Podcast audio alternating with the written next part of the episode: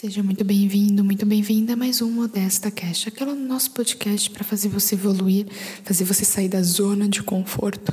E como você bem sabe, não é na zona de conforto que você consegue evolução, não é na zona de conforto que você consegue autoconhecimento, não é no sofá branco da zona de conforto que você consegue se desenvolver. E quem vai auxiliar você durante essa jornada sou eu, a sua coach, Ana Carolina Mettler.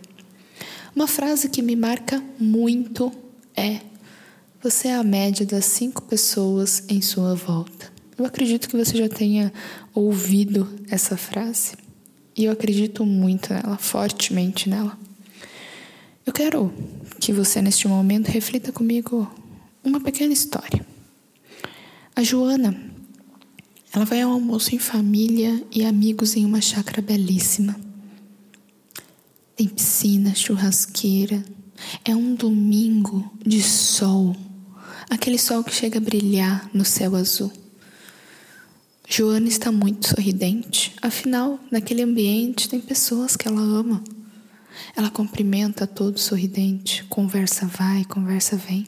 E em um determinado momento, alguém começa uma reclamação. Aquela amiga de anos está reclamando de colegas de trabalho, uma reclamação sem fim. Outros amigos e familiares de Joana também começam a reclamar. Afinal, todos têm algo que não está 100% satisfeito. Ela automaticamente também procura algo em que possa reclamar, para conseguir se pertencer àquele ambiente. A tarde toda passa com reclamação em cima de reclamação. Ela volta para casa cansada, com um sentimento de peso.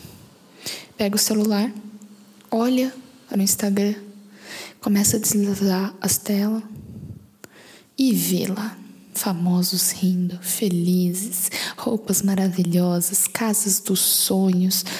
Joana logo começa a pensar: ah, essas pessoas conseguem tudo isso aí porque elas são famosas. Teve sorte, com certeza foi sorte.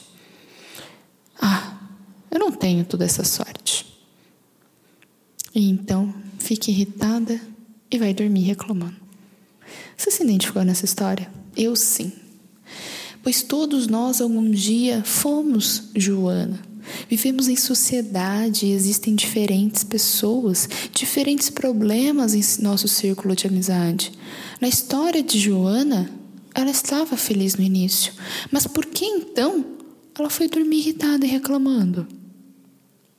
As relações sociais tem um forte impacto na nossa saúde mental e física.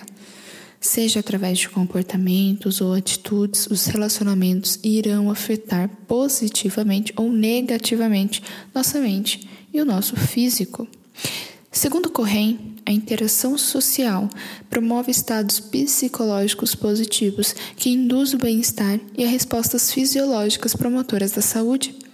Porém, como uma moeda tem dois lados, da mesma forma que a interação social positiva pode trazer benefícios emocionais e físicos, interações sociais tóxicas desencadeiam o estresse psicológico e aumentam o risco para algumas doenças, como a ansiedade e a depressão. O suporte social permite muitas vezes a redução ou, em alguns casos, a eliminação dos efeitos negativos das experiências estressantes. Sabendo disso, quais tipos de relacionamento você vem cultivando na sua vida, no seu dia a dia? Cultive mais relacionamentos positivos, interações sociais das quais você se sente bem. Esses relacionamentos que eu estou explorando aqui, eu não estou dizendo apenas os afetivos, não. estou dizendo os relacionamentos como um todo. Faça uma reflexão sobre as suas amizades no trabalho, no seu dia a dia, na sua família, no seu círculo de amizade, nas cinco pessoas que você mais convive. Eu não estou dizendo para você jogar fora as suas interações sociais com familiares ou pessoas, amizades de pessoas que só reclamam. Não, não estou dizendo isso. Mas estou dizendo para cultivar mais outras interações que fortaleçam você além delas. Além disso, você ser um instrumento de amizade positiva, porque tudo começa em você, tudo inicia em você.